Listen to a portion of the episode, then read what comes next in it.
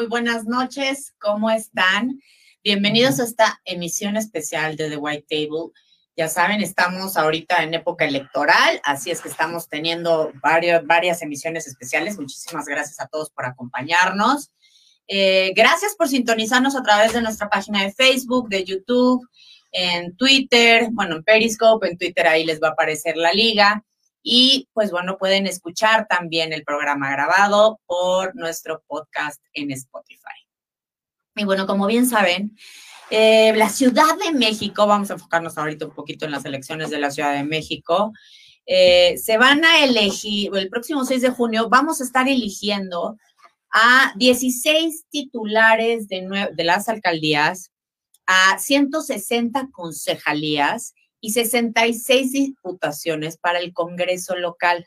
Pero por primera vez en la historia de nuestro país, vamos a elegir a un diputado migrante.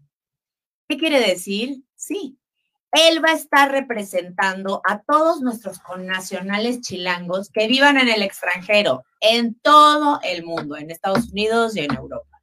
En estas campañas, 11 candidatos están disputando esta, estas diputaciones, vaya la redundancia, en más de 12 mil chilangos que residen principalmente en Estados Unidos, Canadá y Europa. En las elecciones anteriores hubo una participación de, me parece, 18 mil, ¿no? Casi 20 mil. Casi 20 mil. Y está con nosotros un súper candidato al que doy la bienvenida, Raúl Torres candidato a diputado migrante, la nueva figura que elegirá la Ciudad de México en este 2021. Em, quiero, te voy a presentar un poco para que te conozcan, porque, pues bueno, es, es un hombre con una formación académica muy atractiva. Es importante que además del carisma, eh, pues bueno, nos fijemos mucho en los conocimientos que nos están aportando y sin duda alguna las propuestas. Eh, este voto y el voto es una forma de elegir y de premiar lo que sí queremos. Raúl Torres es licenciado en Relaciones Internacionales por el Cum Laude por Endicott College en Boston, Massachusetts. Ay, somos colegas. Fue el único mexicano de la generación 2011 aceptado en el programa de negociación de Harvard Law School. Posteriormente a su graduación, realizó diversos diplomados de análisis político en el CIDE y negociaciones difíciles en el Harvard Negotiation Institute. Oye, eso suena increíble. En 2014 finalizó sus estudios de maestría sobre gerencia política en George Washington University en Washington, D.C. Además, fue uno de los latinos más destacados. Y, ah, y, salió en la revista Líderes en Estados Unidos, seleccionado, seleccionó a Raúl como uno de los latinos más destacados en Washington. Y eso es, wow, muchas felicidades. La migración es parte de la vida de Raúl, sin duda alguna. Su mamá y su papá, su mamá mexicana y su papá peruano la historia de Raúl ha sido marcado por la cultura del esfuerzo. Tras la crisis del 94, su padre decidió emigrar a los Estados Unidos con tan solo 100 dólares en su cartera y logró crear una empresa en Los Ángeles y en Nueva York. Y gracias a este esfuerzo, Raúl alcanzó las mejores universidades de la Unión Americana. La convivencia diaria con los paisanos mexicanos de todos los eh, espectros sociales y económicos hacen del perfil de Raúl tener una visión integral en las necesidades de los mexicanos fuera y dentro de su patria. Raúl Torres actualmente radica en la Ciudad de México y fue seleccionado como candidato a diputado migrante de la Ciudad de México por el partido Acción Nacional debido a su, como estamos viendo, extraordinario currículum en temas internacionales y por haber vivido de viva voz el tema de la migración. Bienvenido a este tu espacio, tu programa. Muchísimas gracias por esta noche acompañarnos. Queremos saber todo de esta nueva figura por la que vamos a estar votando y que eh, no había sido del conocimiento de todos, o bueno, más bien no habíamos escuchado eh, mucha publicidad. Eh, estábamos platicando tras las balinas que, pues bueno, el Ejecutivo no estaba reconociendo que se estaban Así es. platicando. Mira, pues primero que nada, muchas gracias, saludo a tu auditorio y un placer estar aquí acompañando y pudiendo explicar lo que es la Diputación Migrante. Es una figura muy importante. Yo lo digo cuando me entrevistan, es la diputación más importante del Congreso porque somos a quienes representamos más número de gente.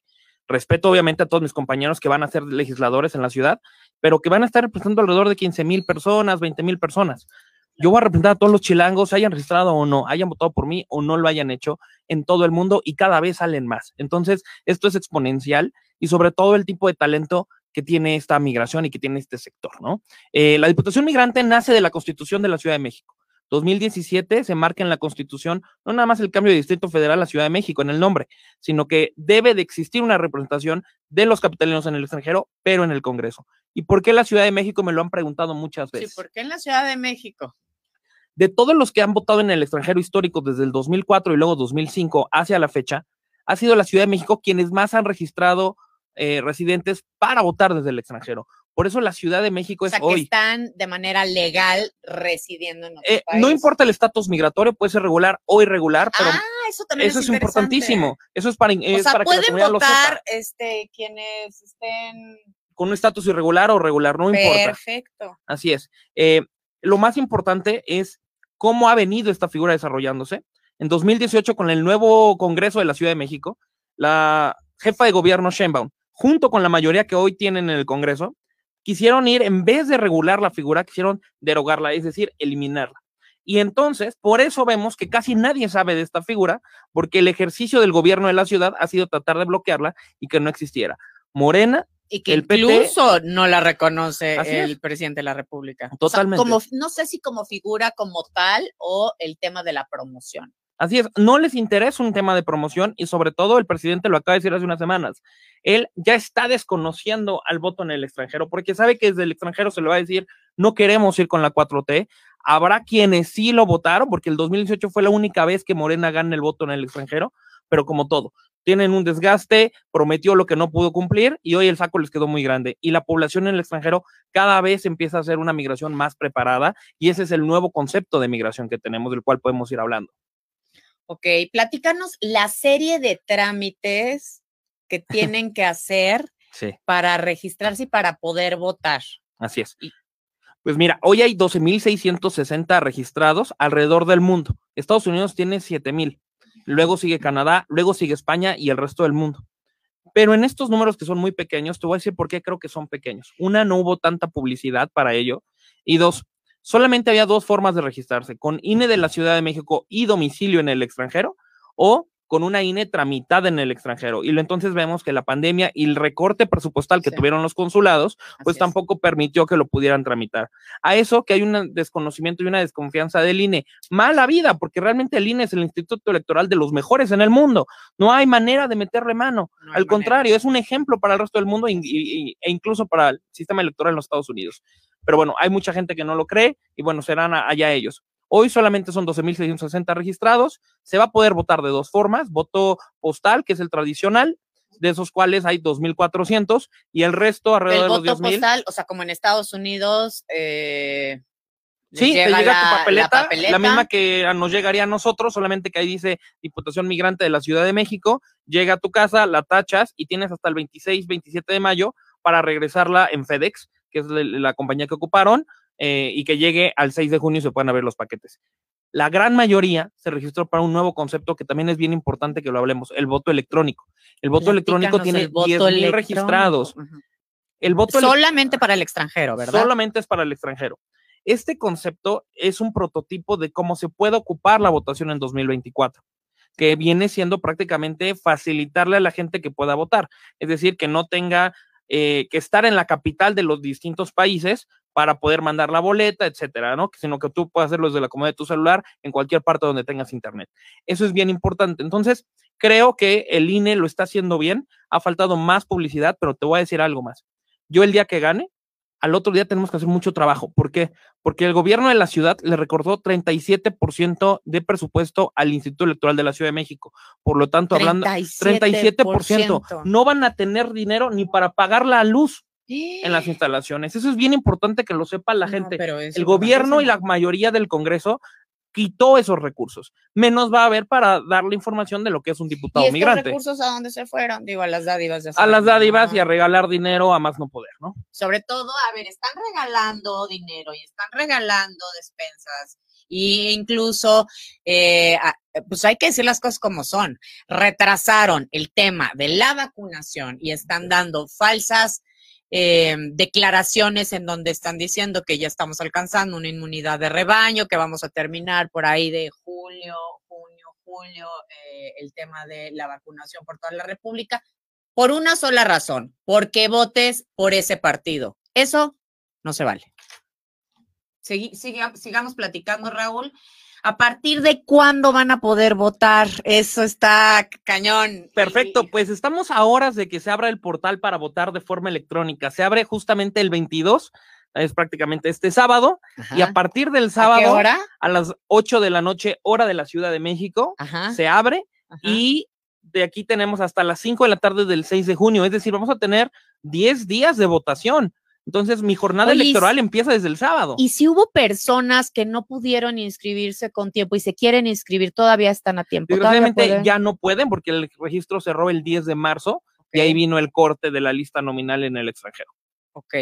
Y tampoco si tienen un INE de otro estado de la República que no sea la Ciudad de México. Hay otros estados que hoy ya tienen el voto en el extranjero, pero solamente votarán por sus gobernaturas.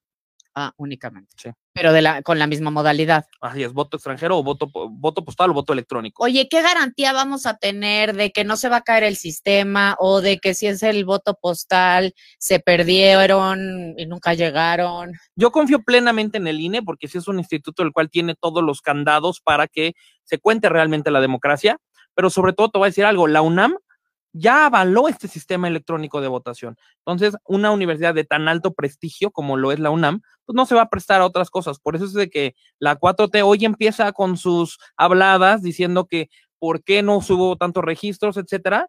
Ellos ya están, ya están hablando en contra del voto en el extranjero. ¿Por qué? Porque otra vez se lo vuelvo a decir, vamos a ganar y los vamos a arrasar. No, y porque justo lo que estábamos platicando, son muchos los connacionales que, pues bueno, no van a emitir un voto a favor. Entonces, pues lo que no quieren es justamente que voten. Así es. eh, evitar, eh, parte del ejercicio de la votación es que el abstencionismo, estamos tratando de evitar el abstencionismo porque la gente que se abstiene de votar es como si de manera ipso facta Ujú. votaran por el gobierno en turno, por las estructuras por como las tal. estructuras como tal. Es por eso que es nuestra obligación y es nuestro deber salir y defender a México desde cualquier lado donde estés es. ahora sí en el planeta Tierra, ya no tenemos de Yo, justificación. yo he podido platicar ya con mexicanos durante esta campaña, porque también te tengo que decir, no puedo hacer campaña en el extranjero. Imagínate lo bizarro que esto suena. Soy A través de candidato a redes diputado, sociales. pero no puedo verlos. Entonces, todo es a, a- a Bueno, través de pero es que redes. la pandemia. ¿no? Y la pandemia, etcétera, que bueno, a final de cuentas, quien no se inno- quien no innovó con esta pandemia ya está destinado al fracaso. Hoy vemos que la pandemia hizo que las fronteras prácticamente se rompieran y todo es un live stream. Por eso, bueno, hoy hemos podido platicar con mexicanos en, en Sudáfrica, mexicanos en Oceanía, en los países escandinavos, eh, obviamente en Estados Unidos, en Canadá, en Asia. Eso es, porque yo también quiero contar ¿Cómo la lo están migración. haciendo? O sea, los están apoyando a través de las embajadas. No hay un solo apoyo, porque este gobierno quitó todo tipo de apoyos a nuestros jóvenes que están estudiando hoy en Europa, aquellos que están haciendo posgrados e investigaciones. No, se quedaron a la mitad, O sea, estaban allá y les quitaron el dinero. es. ¡Ah, hijo! porque dijeron que los llamaban corruptos. Te voy a contar la historia de algunos de ellos. Uno de ellos, Carlos Sanders, el cual le mando un saludo en Edimburgo, está estudiando una píldora que puede hacer que el SIDA no se desarrolle. Y se le quitaron la mitad de los recursos porque lo llamaban corrupto desde acá. Y entonces fueron gracias a las universidades extranjeras que compraron la investigación y bueno, siguieron desarrollando este tipo de, de- de medicina. Pero así te puedo contar muchas historias. Desgraciadamente este gobierno no entiende el gran capital humano que tienen sus mexicanos en el exterior.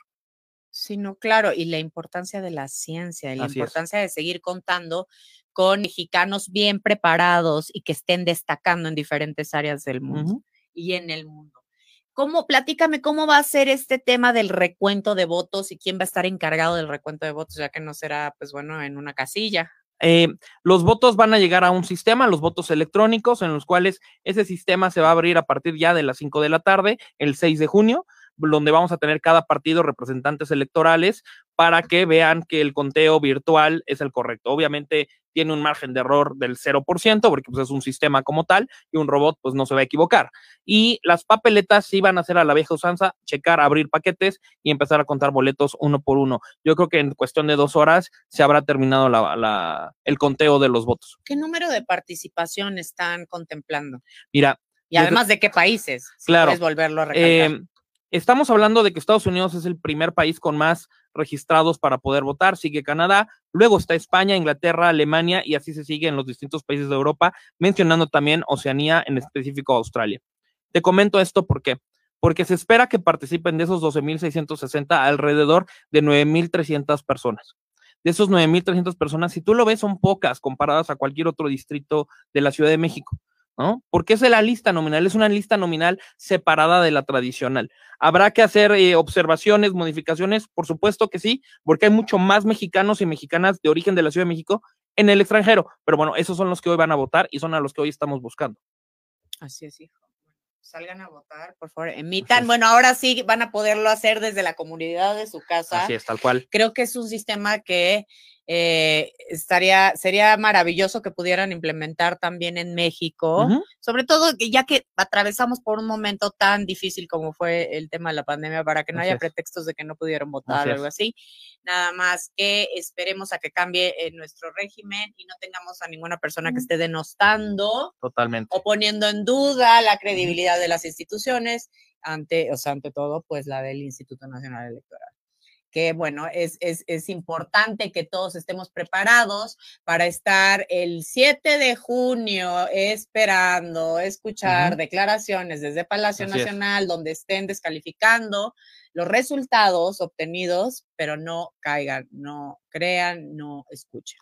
Ya Andrés Manuel, y perdón que te interrumpa, ya Andrés Manuel habló de que la OEA va a venir a interferir. No es cierto, la OEA es un organismo internacional que viene a hacer observación electoral como se hace en todos lados realmente es, él le tiene miedo a una supervisión internacional porque sabe que no tiene los estándares de derechos humanos y los estándares democráticos que debe de tener el país. Por eso es bien importante que este voto en el extranjero marque una tendencia en decirle a Andrés Manuel que no estamos con él. O sea, más allá de, a ver, sí tenemos los estándares democráticos, pero no es... No en la práctica. Sí, o sea, se está tambaleando. Así es.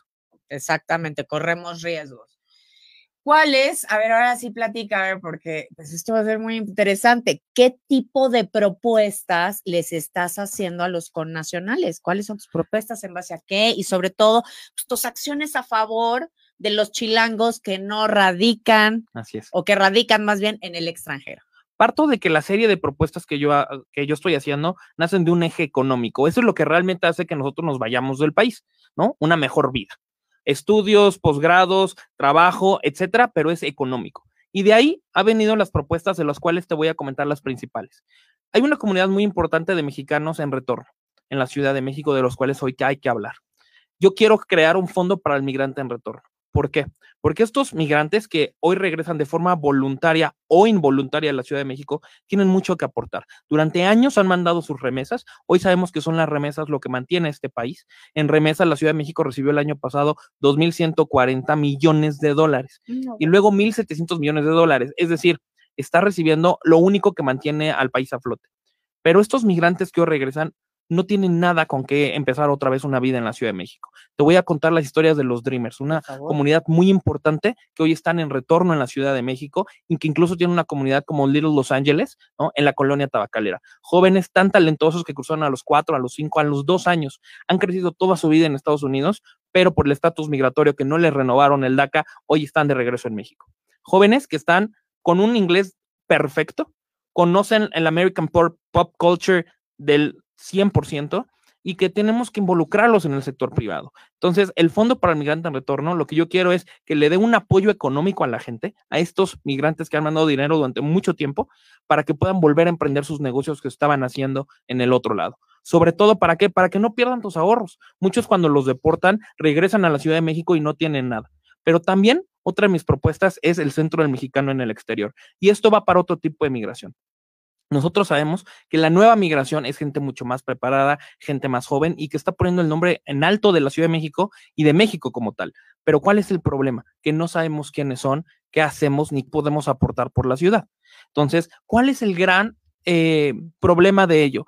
Que el sector privado, cuando tú estás en el extranjero y quieres regresar a México, no vas a encontrar trabajo, está sobrevaluado y por eso tenemos una fuga de cerebros tan alta.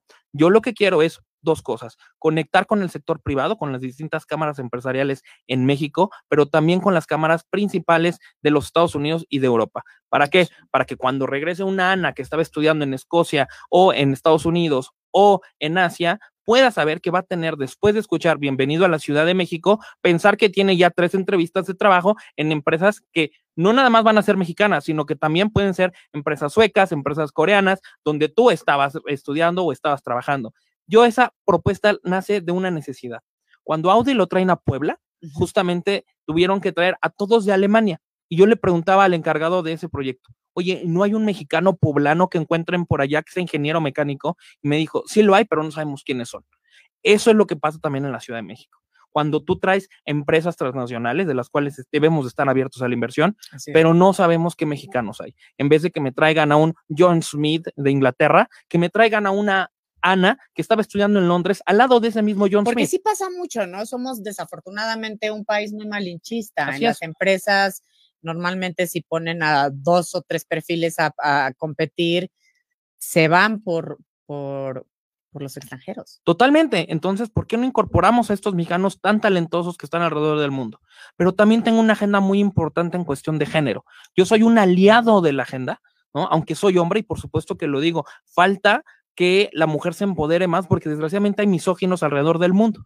Yo tengo una propuesta muy clara, que es crear una verdadera sororidad migrante, que las mujeres que ya están realizadas en el extranjero sean mentoras de otras. Es decir, tú estás decidiendo emigrar, que de por sí emigrar es difícil, para una mujer lo es mucho más.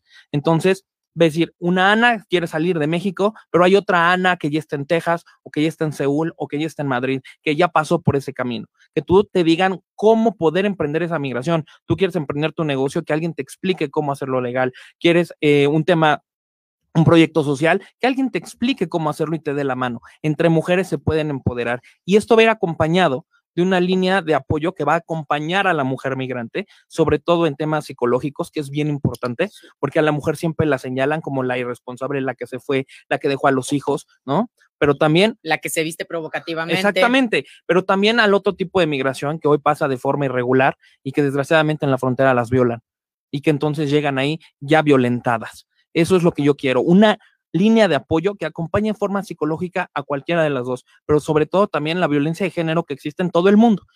Hay muchos casos de misóginos que alrededor del mundo explotan a sus parejas por el estatus regular o irregular que tienen el estatus migratorio. Entonces, esta línea de apoyo no nada más va a estar psicológico, también tiene una asesoría legal por voces mexicanas que te van a entender, pero que tienen certificaciones en las barras de los distintos estados en los Estados Unidos. Sobre todo lo que yo quiero es que la mujer se sienta acompañada y que no se sienta sola. Si empoderamos este sector, vamos de la fuga de cerebros y la, la, atacamos conectando con el privado y le damos ese respeto a nuestros migrantes que hoy están en retorno, los reincorporamos a la vida económica de la ciudad, vamos entonces a hacer un match de la verdadera migración y cambiar el concepto de migración como el pobrecito que se fue a ver la migración como una oportunidad y quien decide emigrar sea por decisión, no por necesidad.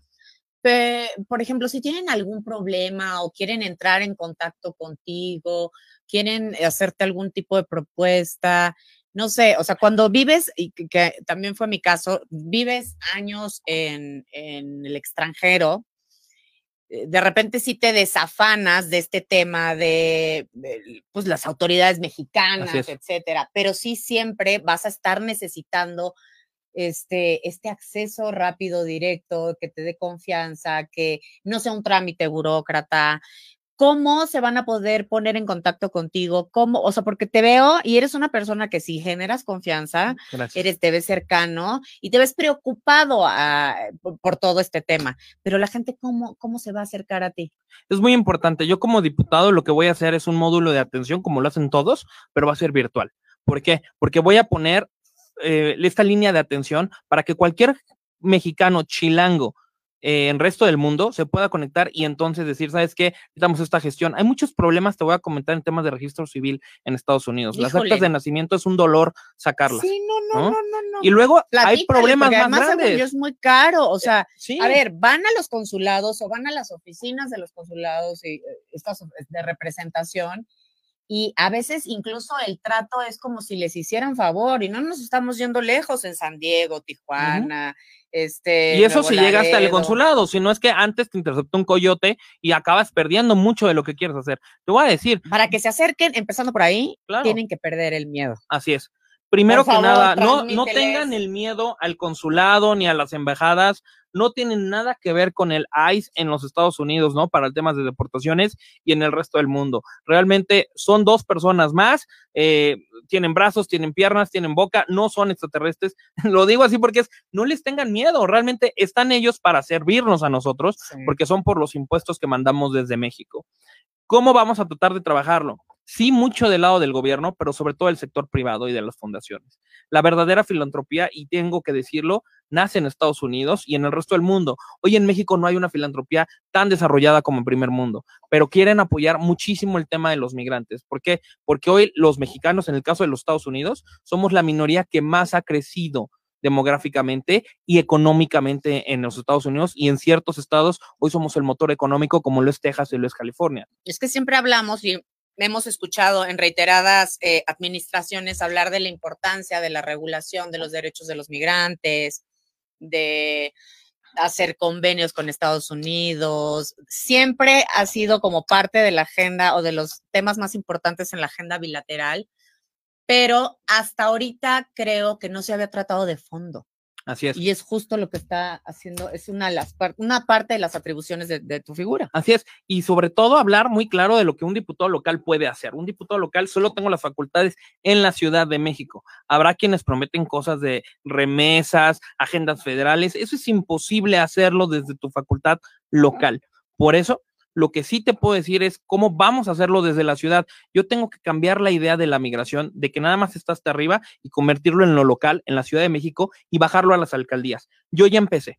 En Cuauhtémoc, donde vive la comunidad de migrantes en retorno más grande de la ciudad, ya firmé un acuerdo con Sandra Cuevas para que exista en el organigrama de la alcaldía un área exclusiva para los migrantes en retorno y poder incorporarlos. Por ejemplo, que enseñen inglés a las colonias populares y que los niños salgan de los vicios o del posible mal sí, ¿no? claro. pero también en Miguel Hidalgo va a ser una agenda económica. En Miguel Hidalgo, con Mauricio, lo que vamos a hacer es un impulso a los empresarios que hoy quieren emprender y que quieren desarrollar nuevas conexiones en el resto del mundo. ¿Y por qué mejor con un chilango que hoy ya está fuera del país? ¿no? Entonces, cada alcaldía tiene cosas distintas. En Coyoacán, con Giovanni, lo estamos haciendo de una forma cultural, ¿no? Hoy lo que tenemos que buscar es que la migración sea un área de oportunidad a nivel local. Y así es como está en el resto del mundo. Realmente, eh, si tú vas a Estados Unidos, te hablan de quién fue John Smith en tal pueblo y hasta tiene una escuela. Yo por eso quiero incluso darle un premio al migrante del año, que va mujeres migrantes, que van en agenda ambiental, que van en agenda social. ¿Para qué? Para que la Ciudad de México sepa quiénes son esos mexicanos de origen de la Ciudad de México tan talentosos alrededor del mundo y por lo menos voltemos a ver que existe una agenda y que se vea la migración como eso, un área de oportunidad. Que se vea como un área de oportunidad y que dejemos de verlo con ojos de desprecio. Totalmente, porque emigrar nadie lo hace por gusto, nadie. Así te vayas en las mejores condiciones o en las peores. Y lo que queremos es, siempre yo lo decía en pláticas cuando estaba en Harvard y nos invitaban a Yale, ¿no? Justamente platicar con los jóvenes. México no te está esperando con los, brazos, con los brazos abiertos. México sigue, la vida en México sigue. Si tú estás en el extranjero y tú crees que México te va a esperar, estás equivocado. Tenemos que trabajar mucho en que nuestros mexicanos que hoy están fuera tengan esa conexión con la Ciudad de México y sepan que también podemos ofrecer desde la ciudad. Y esa va a ser mi facultad como diputado migrante, pero también tengo que hablar de los problemas que tengo que impulsar en la Ciudad de México, porque voy a ser un diputado que tengo que ver seguridad ciudadana, que tengo que ver desarrollo urbano, que tengo que ver temas de medio ambiente. Y yo lo que siempre respondo es, hay iniciativas de ley muy buenas que se ocupan alrededor del mundo que se podrían aplicar en México. Y eso va a ser lo que yo voy a hacer, acompañar a mis, a mis amigos y amigas diputados del PAN para que impulsemos agendas que tengan que ver con éxitos a nivel internacional y que puedan servirle a la Ciudad de México. La Ciudad de México se está hundiendo, estamos muy mal, necesitamos desarrollo inmobiliario, necesitamos desarrollo económico en la ciudad, pero también tenemos que atacar la violencia de género de raíz. Tenemos que hacer un andamiaje mucho más sólido en lo legal, porque esta ciudad es del más fuerte. Sí, es lo que estamos viendo, o sea, nos está cayendo a pedazos no solamente la Ciudad de México, sino el país. Es por eso que es importantísimo que todos salgamos a votar. Totalmente. Te voy a comentar que en esta elección del voto en el extranjero no hay alianzas. Desgraciadamente así lo marca la ley. Entonces, hoy solamente vemos dos opciones el caso de los que ya sabemos que ven una opción de la migración, el estilo de los braceros, con política pública de hace 40, 30 años, que no ve hacia el futuro, y otros que estamos en Acción Nacional, donde entendemos la migración de a pie, pero también la migración preparada. Y por ambas voy a trabajar. Por eso les pido mucho que nos den su confianza. A partir de mañana se abre el voto electrónico, que sepan que el voto útil, en el caso del voto en el extranjero, solamente es por el PAN, porque somos los únicos que hoy le podemos ganar. ¿ok? Eh, ¿A través de cuál portal se van a poder conectar a hacer el voto, a votar? Sí, eh, el votochilango.mx es la página donde se va a abrir otro portal que dice cibey.mx, que es el sistema electrónico de votación en el extranjero, y pues bueno, ahí ya tendrán que meter los distintos códigos que les mandan a su correo electrónico, más otros códigos que llegan al celular. Justamente son estos candados virtuales para que no haya fraude y eh, estarán empezando a votar a partir de este sábado a las 8 de la noche, hora de la Ciudad de México. Raúl, un mensaje para todos aquellos chilangos que ya no están aquí, que viven en el extranjero y que están desentendidos de la política e incluso desentendidos de su país y que no le ven un valor o que no conocen el valor agregado de votar por este. Votar es muy importante porque el país se está hundiendo. Te voy a contar, mi hermano es venezolano y llegó asilado a los Estados Unidos. ¿Tu hermano es venezolano? hermano, sí. Ay, tú eres mexicano. Sí. Ah, bueno. mi papá antes de pasar a México, digamos que hizo un escala en Venezuela. Pero él llegó asilado siendo que tiene posgrados y tiene un muy buen nivel de vida en Venezuela. Hoy, con lágrimas, no puede voltear a ver a su familia allá. Eso puede pasar con México. Lo comento porque es una realidad. Hoy estamos a nada de que sea la última elección que hagamos libres, que nos permitan realmente que la democracia funcione. Si no votamos el 6 de junio, podemos dejar un país en llamas y aquí está mucha de nuestra familia y de nuestra gente y es donde crecimos. No podemos permitir que esto se hunda. Por eso les pido mucho ese voto útil, que se informen y que salvemos al barco, porque es nuestra última oportunidad. Es nuestra última oportunidad y no son eh, palabras trágicas, es la realidad. Votemos 6 de junio. Muchísimas gracias, Raúl Torres, por habernos acompañado. Gracias por platicarnos todo acerca de esta nueva figura. Te deseamos el mayor de los éxitos y estoy segura que vas a estar legislando desde el Congreso. Muchas gracias. Ahí estaremos y empezamos con mesas de trabajo después de ganar para llegar al Congreso ya con acciones. No voy a llegar a pensar qué se puede hacer. Voy a llegar ya a proponer y sobre todo a aportar a todos estos mexicanos que hoy están fuera de origen de la Ciudad de México y que sean una oportunidad y generar una verdadera marca chilanga. Tus redes sociales, por favor. Somos en Instagram, RT Chilango-en Y, en Twitter, Raúl Torres-MX y en Facebook, Raúl Torres Chilango en Y. Perfecto. Pues muchísimas gracias. Esto fue todo por hoy. Muchas gracias por habernos acompañado al especial de The White Table, eh, elección rumbo a las elecciones 2021. Y recuerden, nos vemos este lunes con otros dos grandes invitados que están participando en esta contienda. Muchas gracias a todos.